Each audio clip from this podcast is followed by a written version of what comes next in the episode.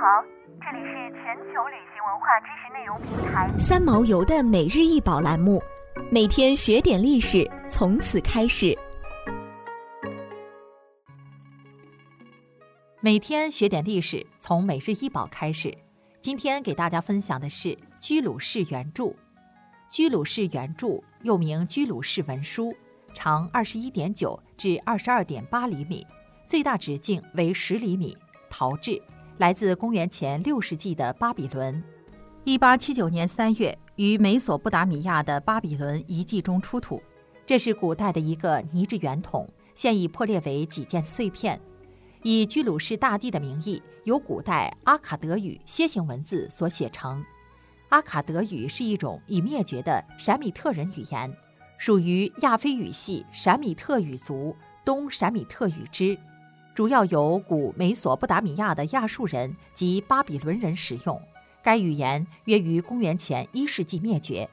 居鲁士大帝是古代波斯帝国的缔造者，在位统治时间为公元前五百五十至五百二十九年。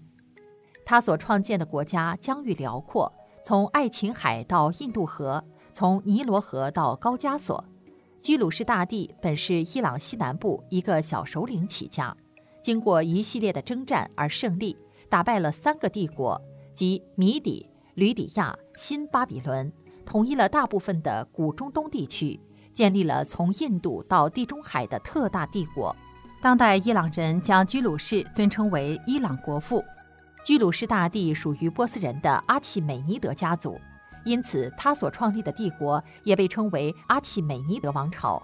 据居鲁士原著所载，居鲁士大帝于公元前五百三十九年攻陷巴比伦，宣布释放所有奴隶回乡，并下令用巴比伦楔形文字把事迹记录在陶制的圆柱上，并将其埋藏在城墙的地基下。圣经学者一般认为，这是居鲁士大帝。在巴比伦之囚后，让犹太人重返应许之地政策的证据。居鲁士圆柱是伊朗人最崇敬的文物。这只粘土制成的圆柱形如玉米，上面用楔形文字刻着的记录包括居鲁士大帝让流亡人民重返家园，并立志要建立一个和平公正的社会等内容。因此，有人称它为史上第一部人权宪章。要比英国的大宪章早将近两千年，它是一份对宗教和种族自由的倡议书。它废除了奴隶制和任何形式的压迫，禁止使用武力或掠夺手段攫取财产。他还赋予成员国自主决定是否臣服于居鲁士大帝的选择权。居鲁士原著不仅是波斯阿契美尼王朝建立的宣言，其碑文也是人类历史上第一部人权宣言。根据这份文献记载，我们可以看到，古代波斯的文明程度远在古希腊文明之上，在宗教宽容和少数民族平等方面，也比西方欧洲人更先进和更现代。因为西方直到近百年才真正实现了法律意义上的宗教和族裔平等。